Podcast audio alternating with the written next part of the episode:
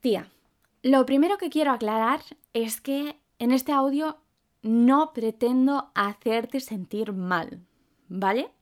Voy a hablar de mi experiencia siendo mujer, que suena súper raro, en plan, mi experiencia trabajando para no sé qué empresa. No, pues esto es básicamente mi vida, como mi género y mi identidad ha podido influir en mi día a día, que yo creo que es bastante. Entonces, bueno, yo sé que, las identidades son una cosa de cada uno y quiero dejar claro que yo aquí estoy hablando desde mi perspectiva, sin un guion, eh, intentando ser lo más sincera posible y teniendo muy presente que yo sigo aprendiendo. O sea, que estoy hablando sin saber, ¿vale?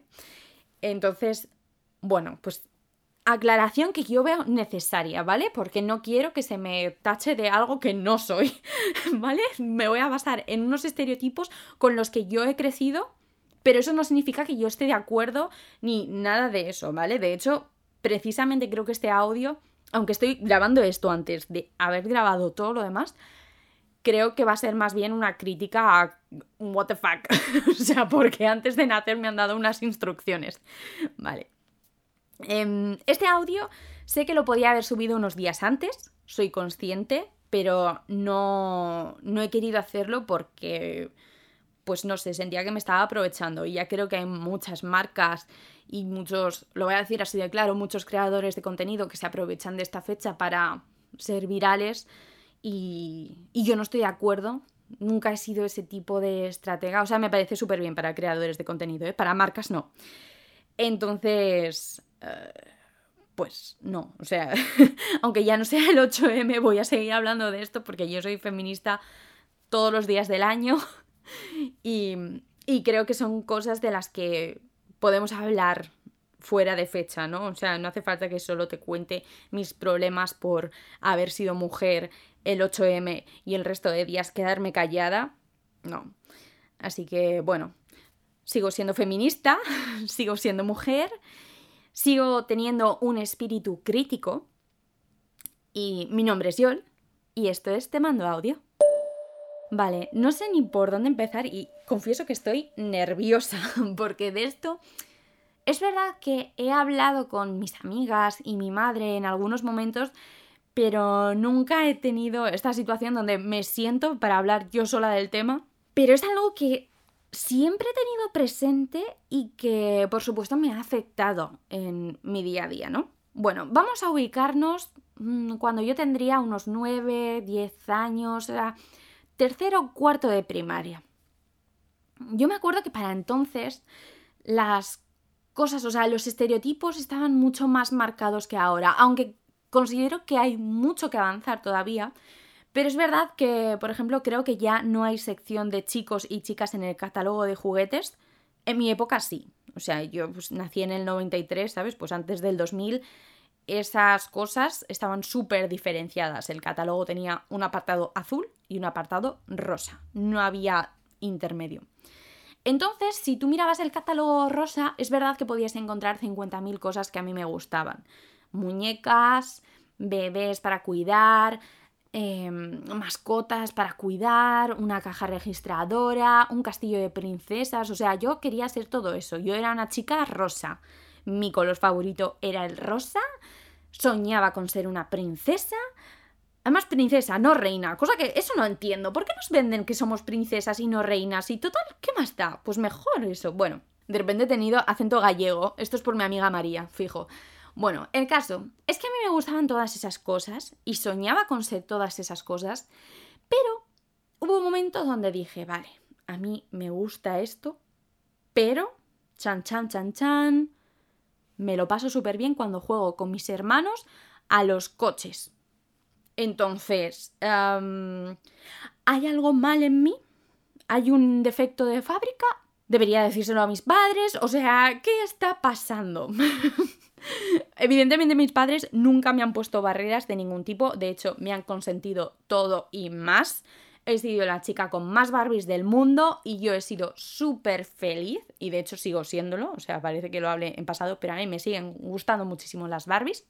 Pero bueno, yo sí que empecé a preocuparme. Era una preocupación en silencio, por supuesto. Pero me di cuenta que que eso, o sea, por un lado, encajaba con lo que se suponía que tenía que ser una chica, pero a la vez yo decía, bueno, pero es que lo que hacen mis hermanos también me parece divertido y tengo interés en saber más cosas o yo qué sé, pues que mi hermano ahora tiene la excavadora no sé qué, no sé cuántos, pues qué guay, yo también quiero jugar, ¿sabes? No era que yo de repente no tenía ningún tipo de interés. Yo todo lo que se moviese y todo lo que supusiese no estudiar, para mí era súper atractivo, o sea, pa'lante. Será por la de veces que he reformado mi cuarto y eso era yo, en plan, no quiero hacer los deberes, yo quiero imaginarme un mundo mejor. ¿Cómo puedo cambiar este mundo? Pues vamos a cambiar mi cuarto. Y lo hacía y yo me sentía, vamos, diseñadora de interiores. Bueno, caso, que me desvío. Em, pues eh, me sentí eso, que yo estaba de repente en los dos mundos, pero no podía estar en los dos mundos a la vez. Porque ahí empezó la época donde si tú eras una chica y hacías cosas de chica, se veía mal. Y yo no lo entendía, pero bueno, era una cosa de fuera, estupendo, no pasa nada, hasta que llegó, yo creo que fue quinto de primaria más o menos, donde de repente esas críticas a ser mujer, a ser una chica, una niña, empezaron en clase. Y ya lo hacían otras chicas. De un día para otro, yo me enteré que teníamos que crecer que nosotras ya estábamos siendo mujeres.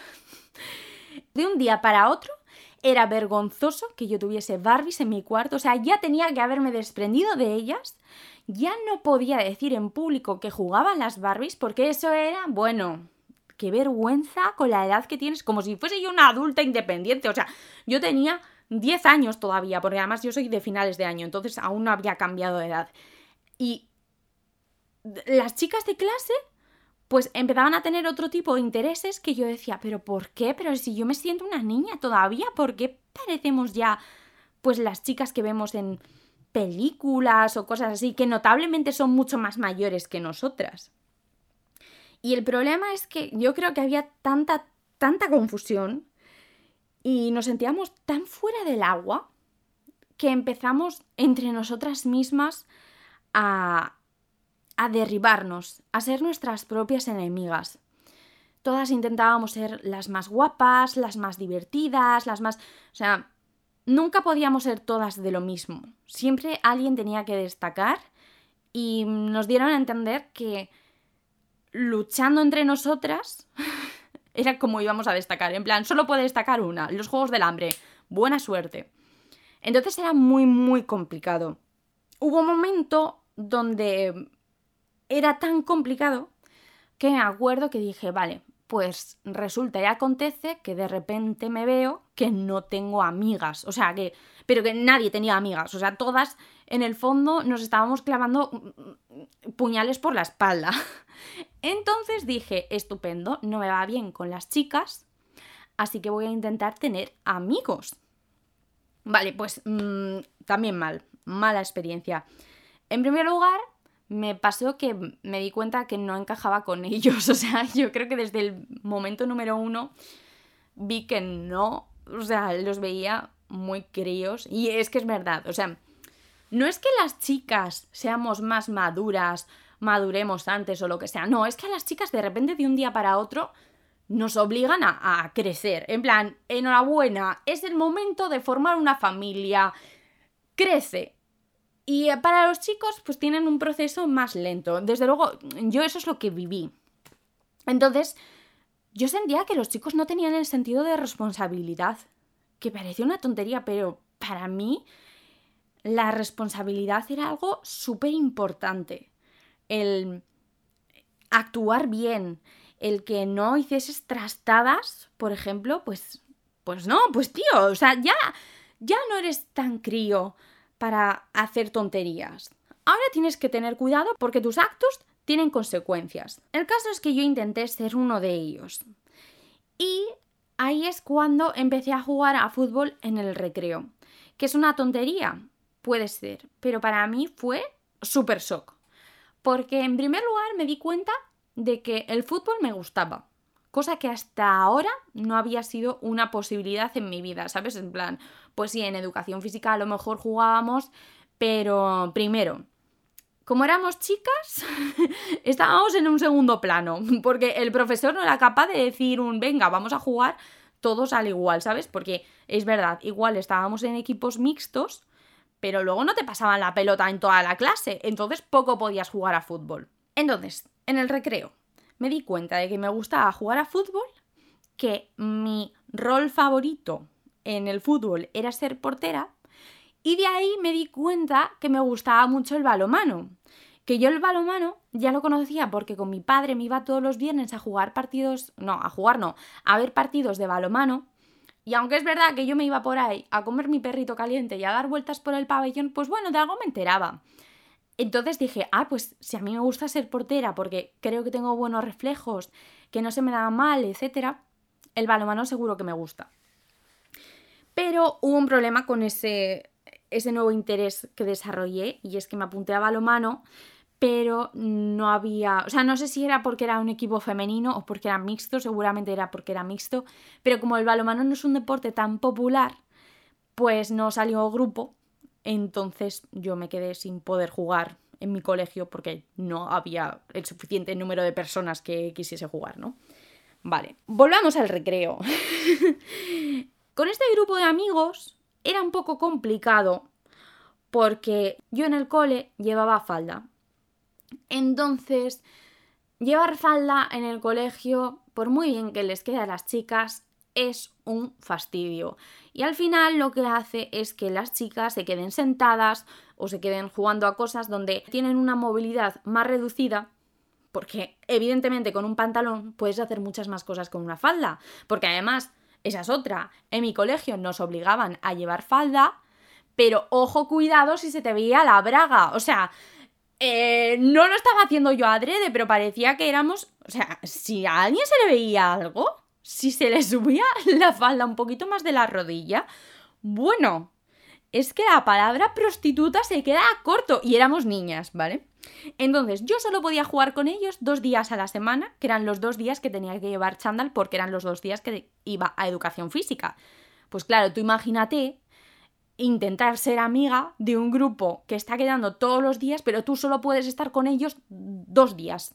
Dos días a la semana. El resto ya no pues era muy complicado y evidentemente no encajaba. Entonces yo me vi súper frustrada, porque no podía ser Hannah Montana, no podía tener lo mejor de los dos mundos. Si hacía cosas de chica, estaba mal, porque eso mm, era vergonzoso, hiciese lo que hiciese, y si hacía cosas de chico, estaba mal, porque pues eso no era lo que yo tenía que hacer y porque yo me sentía fuera del agua completamente. Y además se le añade el que si hacías cosas de chico, no sé si ahora se sigue llamando así, pero eras un chicazo. Y el término chicazo no venía con connotaciones positivas, ¿sabes? O sea, eso estaba mal visto, eso ya era la comidilla del colegio y a mí eso no me gustaba porque conocía a otra chica que sí que tenía el título súper oficial de chicazo y yo sabía que eso no que no, no, o sea, todo el mundo era consciente de que ella no era uno de los chicos, sino que era una especie de impostora o algo así. O sea, es que es muy heavy cuando te paras a pensarlo, ¿eh? Porque al fin y al cabo es una niña jugando. Entonces, yo dije, vale, mm, no me quiero meter en ese marrón. Yo no quiero ser chicazo también porque yo sé a esta chica cosas que dicen que yo no quiero. O sea, lo último que me apetece ahora en todo este caos es que la gente me insulte, ya lo que me faltaba. Pero el término chicazo también lo vi muy presente en dos de mis personajes de ficción favoritos, Spinelli y Cactus de las Supernenas.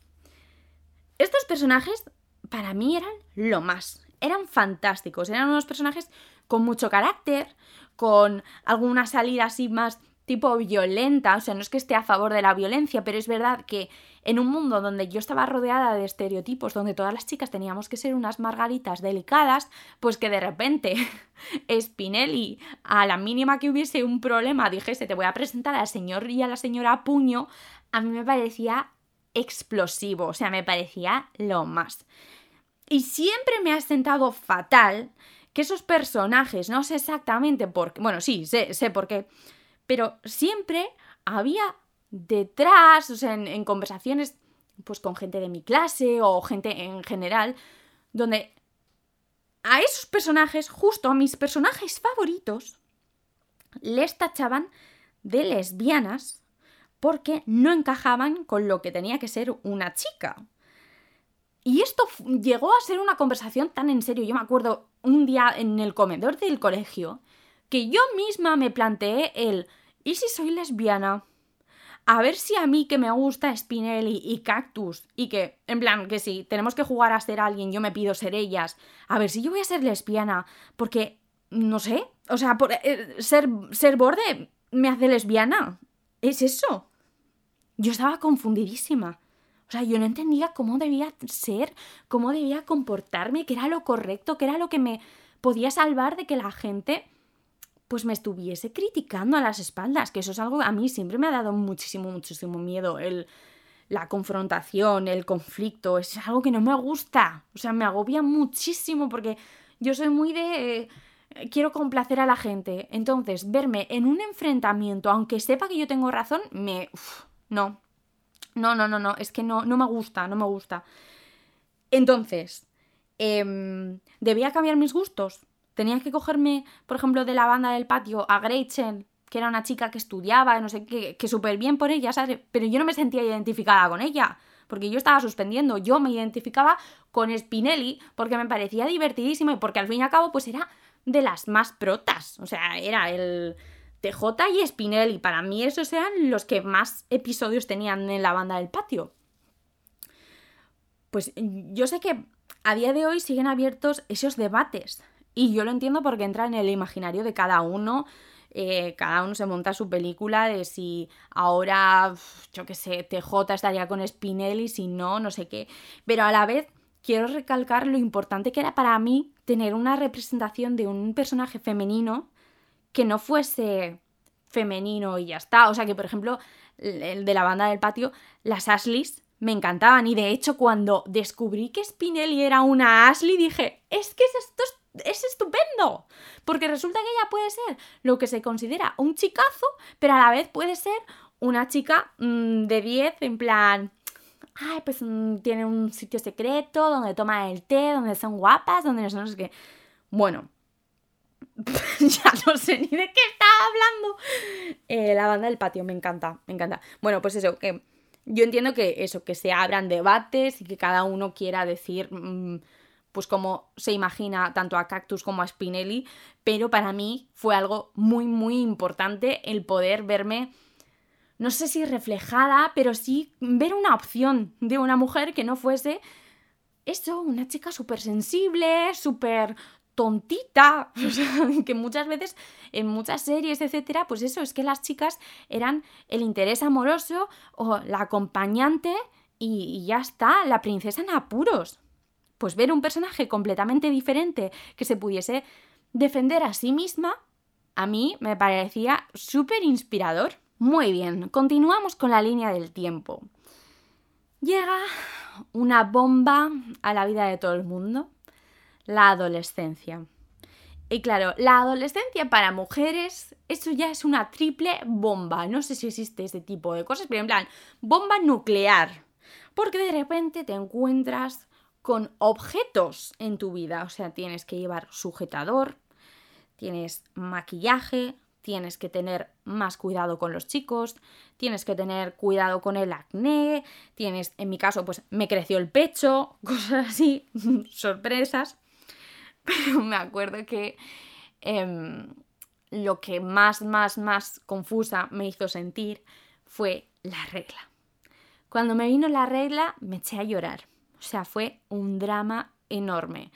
Y yo creo que todo el drama que sentía y toda la tristeza era porque tenía mucho miedo, porque me estaba enfrentando ante algo mío con lo que tenía que convivir el resto de mi vida o la mayoría de mi vida, ¿no? Y no tenía ni idea. O sea, no sabía cómo funcionaba, no sabía de dónde salía la sangre. Es que no tenía ni idea, o sea, no sabía nada. La primera vez que vi esa mancha, dije, ¿esto qué es? ¿Se me ha desteñido el pantalón? Eh, ¿qué, ha sucedido, no?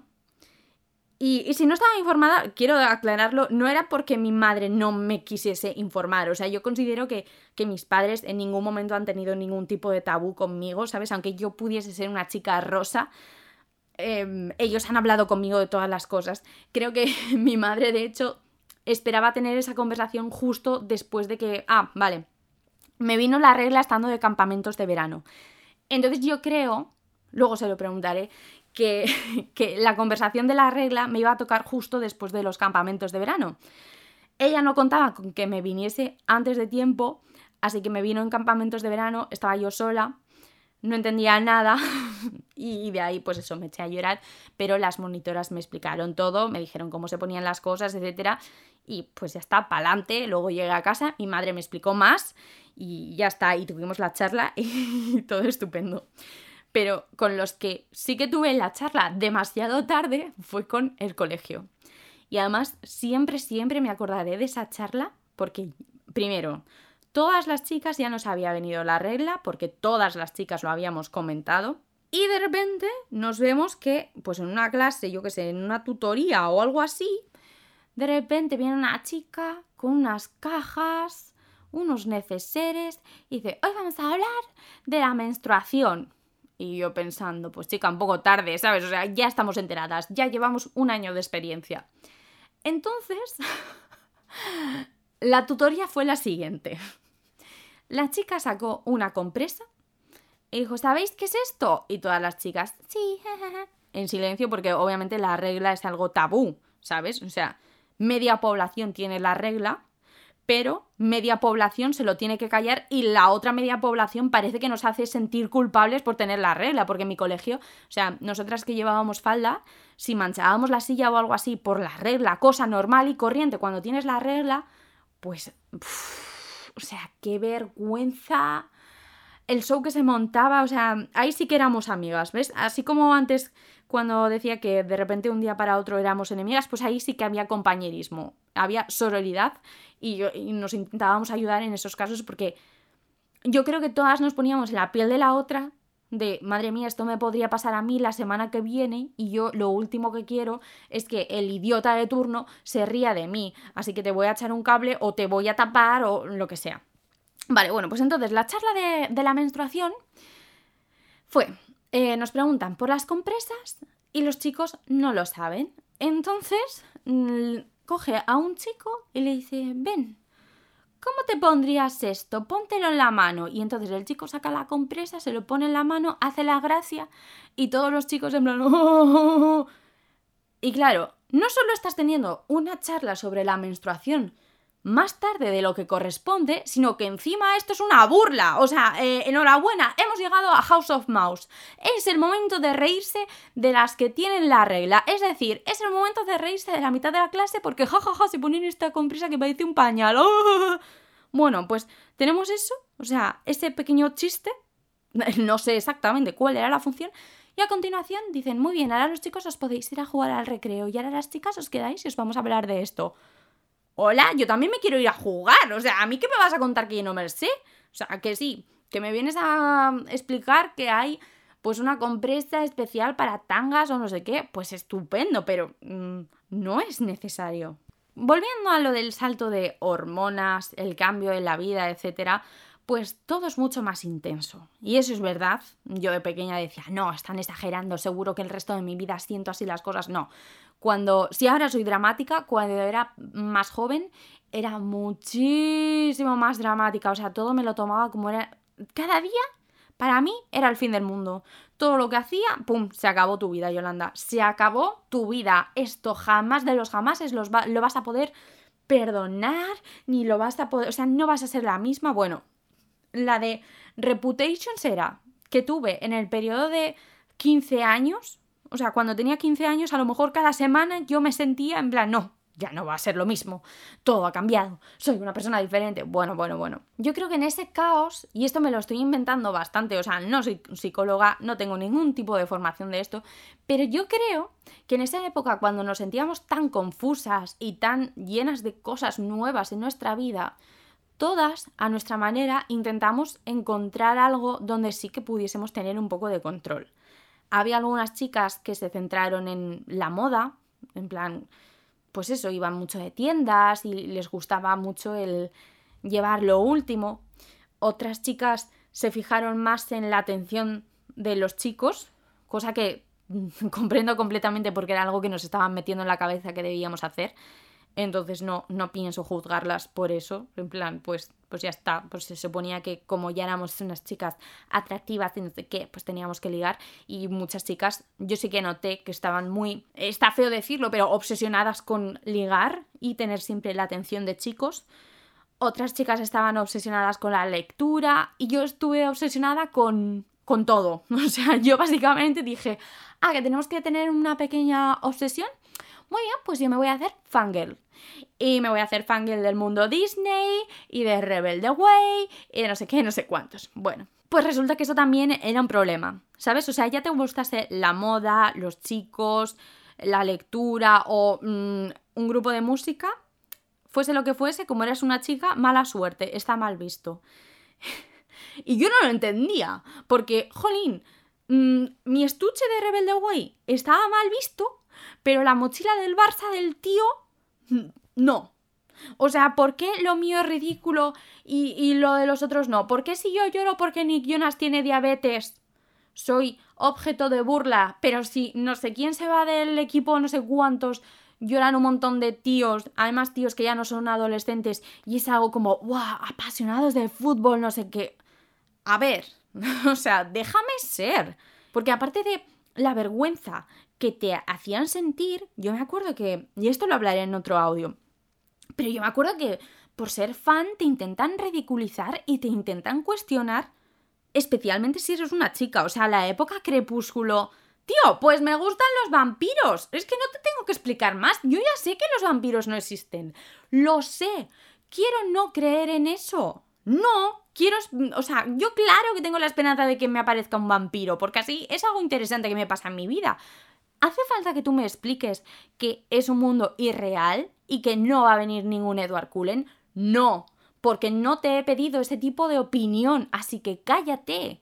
Bueno, pues en esa época estaba muy de moda. En plan, hagas lo que hagas como chica, te vamos a criticar. Y ya para primero de bachiller, me di cuenta de que mm, algo, algo fallaba. Que yo estaba notando muchas cosas que no me estaban encajando. Y en esa época, em, la red social que más utilizaba era Tumblr. Esa red social tan oscura que tantos problemas ha traído a mucha gente. Yo es verdad que a lo mejor algún issue pude sacar de ahí, pero no lo recuerdo. Lo que sí recuerdo es que hubo una época donde yo veía muchos posts de Girl Power, también porque yo veía una serie que se llamaba 10 razones para odiarte, que está basada en la película, que me encanta, o sea, tanto la peli como la serie, y la chica era feminista. Y cuando dijo eso yo dije, ¿qué? Porque claro, ahora, no me estás viendo, ¿vale? Pero estoy haciendo con las manos, entre comillas, está de moda ser feminista. Pero hace cosa de 13 años, pues decir feminista sonaba a chino. En plan, ¿qué, me estás contando? ¿Qué es eso? ¿Que eres mm, algún tipo de mujer como si fuese un Pokémon? ¿Qué dices? Entonces, mm, yo veía muchos posts sobre feminismo y dije, ¿qué es esto? Voy a investigar porque estoy leyendo cosas que me están encajando y resulta que yo no estaba diciendo a nadie mm, reflexiones y las estoy leyendo aquí. O sea, por ejemplo, una cosa que me daba cuenta es que al ser chica Mm, si yo quería ser la jefa del grupo de trabajo que teníamos que hacer en el colegio, estaba mal visto, ¿sabes? En plan, como que tenía que dar muchos motivos por los que yo podía ser una jefa o que podía ser la delegada de clase, que por cierto yo creo que fue una delegada de clase de 10, vale, pues mi campaña para ser delegada de clase era enorme, y la mía y la de mis compañeras poníamos ahí unos panfletos y me acuerdo que mis padres me ayudaron a hacer una estrategia y no sé qué y decir, os prometo estas excursiones y haremos esto y lo otro y no sé qué. Bueno, las chicas nos lo currábamos un montón. Y aún así resultaba difícil que nos escogiesen delegadas, en plan, era una competición. Y luego teníamos al tío tonto de turno que le votaban para hacer la gracia, ¿sabes? Y entonces yo decía, ¿por qué yo no soy suficiente? Y este tío sí. ¿Y por qué siempre que está pasando esto todos los años? Porque todos los años, o creo que cada trimestre, o sea, no sé, cada X tiempo había que elegir un delegado y subdelegado de clase, y entonces siempre veía lo mismo. En plan, las chicas nos lo curramos un montón y los chicos no. Y no solo cosa de mi clase, sino que en todos los cursos está pasando esto. ¿Por qué? ¿Quién ha decidido que esto es lo que vamos a hacer? Pues bueno, pues eso y otras mil cosas entendí, o no entendí, sino que vi que era algo que no era cosa de mi colegio, sino que era una cosa de, de la sociedad en general. Y ahí es cuando dije, ala, pues yo también soy feminista, claro que sí. O sea, yo por supuesto que estoy a favor de la igualdad, por supuesto que quiero tener los mismos derechos que un hombre y por supuesto que quiero, o sea, todo, todo, todo, iguales. quiero que esto se cambie inmediatamente. Y me acuerdo que, que, claro, pues yo en esa época, cuando descubrí eso, me impresionó tanto que, dije, Buah, quiero aprender más, quiero leerme el, libro del segundo sexo, quiero descubrir cantantes que siempre han estado en la sombra porque eran mujeres, cosas así.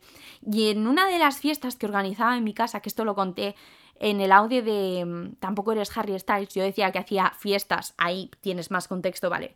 Pues en una de esas fiestas, un amigo de Encantador vino y pues no sé cómo, estábamos hablando y dije, no, porque yo soy feminista.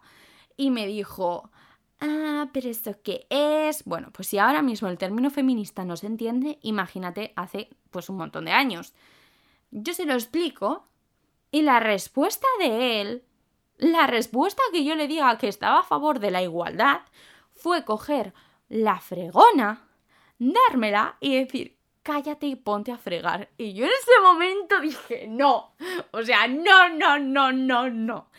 En mi casa no me vas a hablar así. Y cogí y le dije, sí, pues ahora te piras de la fiesta. Y sí, le eché de la fiesta y no le dejé entrar. O sea, estuve toda la fiesta pendiente para que ese tipo no se colase. Y me sentí súper bien porque dije, tío, aquí todos podríamos estar aprendiendo. Y si no quieres, y encima tu respuesta es esto tan misógino, o sea, no. Me siento muy orgullosa de ese momento. Y no sé cómo lo hice porque efectivamente a mí no me gustaba enfrentarme a situaciones mm, incómodas, pero ahí salí. En mi defensa, estupendo. Bueno, el caso es que la puerta violeta, es decir, el feminismo, me abrió un mundo completamente nuevo. Me di cuenta de que había muchas cosas que yo consideraba normales en mi vida, pero que en realidad no lo eran. Y no solo no lo eran, sino que no tenía que aceptarlo. A partir de ahí he ido por rachas. Desde luego como feminista he ido aprendiendo, sigo aprendiendo, sigo entendiendo que dentro de este grupo donde somos mujeres y tenemos algunas cosas que todavía se nos niegan, dentro de ese grupo yo soy privilegiada porque soy mujer blanca, porque soy cis, o sea, todo eso lo estoy entendiendo poco a poco, pero considero que hay muchísimo camino por, por andar y que no puedo decir un no, es que yo no soy machista, porque yo creo que a veces he tenido pensamientos machistas, comentarios machistas, actitudes machistas. Por eso me da mucha rabia cuando un tío me dice, no, yo antes era machista, ahora soy feminista. Ah, vale, o sea, yo no soy feminista 100%, pero tú sí. Estupendo, guapo.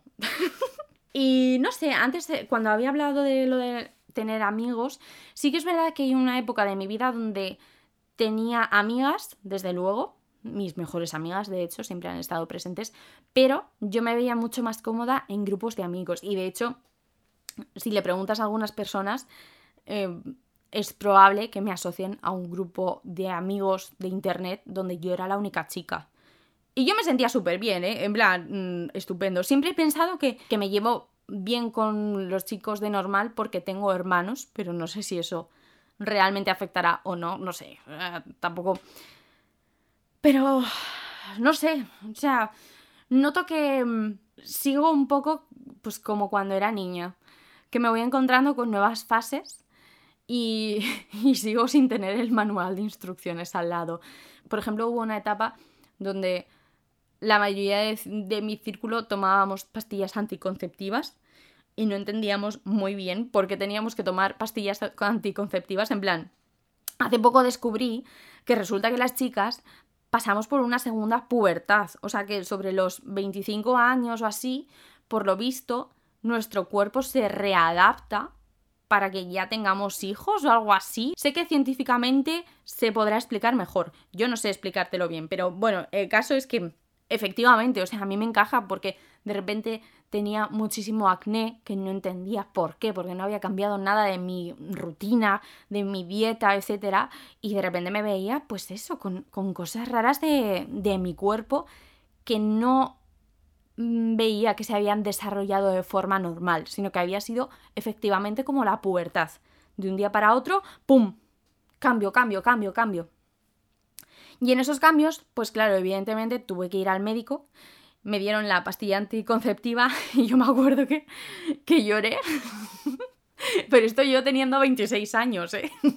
y lloré porque eh, no me parecía la solución que buscaba. yo decía, esto me lo están dando como si fuesen la casitos. O sea, vale, me das esto, pero no me digas un, venga, eh, vamos a probar con esto a ver si cambia tu cuerpo. ¿What? o sea, me estás diciendo que no sabes por qué tengo problemas, pero que me tome una medicina que no sé si me va a funcionar o no, para ver si hay suerte. Y de hecho, me acuerdo que la ginecóloga cuando me lo recetó, yo le dije, pero esto eh, voy a subir de peso, porque yo sabía de otras amigas que lo que les había pasado era eso, que, que habían engordado. Y me dijo, sí, pero lo bueno es que te va a crecer el pecho. No sé si dijo exactamente esa frase o...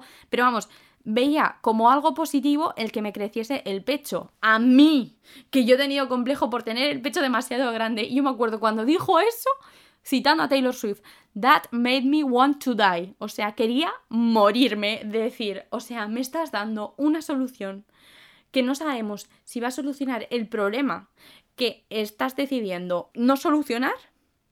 Y encima esa solución resulta que es lo último que me apetece en el mundo de que me crezca el pecho. No, es que no, no, no, no, horrible. Y después de esa fase hemos pasado a la fase de la maternidad de hablar de, oye chicas, vosotras queréis ser madres, ¿qué vais a hacer? ¿Cuándo tenéis la, el límite de edad? Todas esas historias que, que yo estoy súper contenta de poder compartirlas con mis amigas, por supuesto, pero claro, eso también conlleva a un aprendizaje, o sea, hace poco me dio por buscar cuánto costaba congelar óvulos, porque yo sí que es verdad que desde siempre he tenido el deseo de ser madre, y aunque no sé si mm, puedo ser madre, sí que me gustaría vivir un embarazo, porque me, causa mucha curiosidad, o sea, sé que me dará un poco de asco, por no decir mucho asco, pero no sé, no, no entiendo por qué yo me quiero meter en ese berenjenal de, tío, tener a alguien dentro debe ser tal. No sé si voy a poder, las cosas como son, o sea, yo creo que hasta que no me ponga a buscar un bebé, pues nunca voy a saber si voy a tener ese método reproductivo funcionando o no. Pero eh, yo me planteé el decir, bueno, pues eh, sé que mi época fértil es ahora, así que como ahora mismo no tengo previsto tener hijos ni me lo puedo permitir, a lo mejor sí que es el momento de congelar óvulos para cuando ya pueda permitírmelo y ya quiera. Vale, pues me dio por buscar el precio. y es a partir de 3.000 euros. En España, donde mm, el sistema sanitario pues, es mucho más barato, ¿no?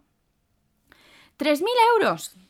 ¿Tú te crees que si yo tuviese 3.000 euros así para gastarme como quiera ¿no estaría teniendo ya el bebé? Pues claro que tendría un hijo o dos, o adoptaría. O sea, quiero decir, si tengo recursos suficientes como para gastarme de un día para otro 3.000 euros en una cosa que no sé si va a funcionar, o sea, ¡qué locura! Entonces, claro, pues es súper frustrante porque de repente me encuentro en un momento donde digo, madre mía, ¿y si se me pasa el arroz? O sea, ¿qué quiero? Quiero ser madre teniendo yo el hijo quiero ser madre adoptando, no quiero ser madre, ¿qué va a pasar conmigo? Entonces, pues eso, o sea, es que estoy confusa en ese aspecto y es algo que este último año lo, he pensado muchísimo, muchísimo de a dónde quiero que vayan las cosas, porque no es como, yo qué sé, mi carrera profesional mm, puedo cambiar de un día para otro si quiero, ¿sabes? No tengo que tener un plan,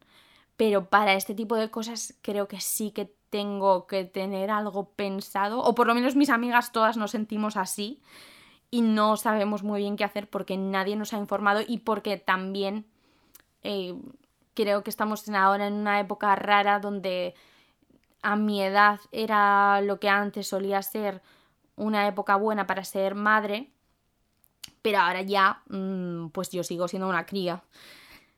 Entonces, en fin, no puedo seguir hablando de este tema porque de verdad que me frustra mucho, pero mm, pues entiendo que igual a ti no te interesa nada. No sé, yo valoro muchísimo, muchísimo tener mujeres a mi alrededor, especialmente porque yo me siento siempre muy confusa con qué se supone que debería hacer. Em, sigo sin sentirme suficiente muchas veces, pero mm, he aceptado que cada día soy un tipo de mujer hay días donde soy más femenina, poniendo comillas otra vez. Hay días donde no. Y hay días donde yo sí que considero que una mujer puede ser perfectamente una chica con el pelo sucio, en pijama y comiéndose unos doritos. Y no pasa nada malo, no siempre tengo que tener un rol como si fuese un personaje de una película. No sé, hay muchas cosas que no sé, y eso es verdad. Y sé que es algo que voy a tener que ir aprendiendo y voy a tener que escuchar al resto de mujeres porque me da la sensación de que todas al fin y al cabo nos hemos sentido muy perdidas. A lo mejor por el silencio o, o simplemente porque estamos tan confundidas que no sabemos cómo sacarlo a la luz. Pero lo que sí sé es que nunca, nunca, nunca debo consentir que me hagan sentir menos. Hasta aquí el audio de hoy. Goodbye.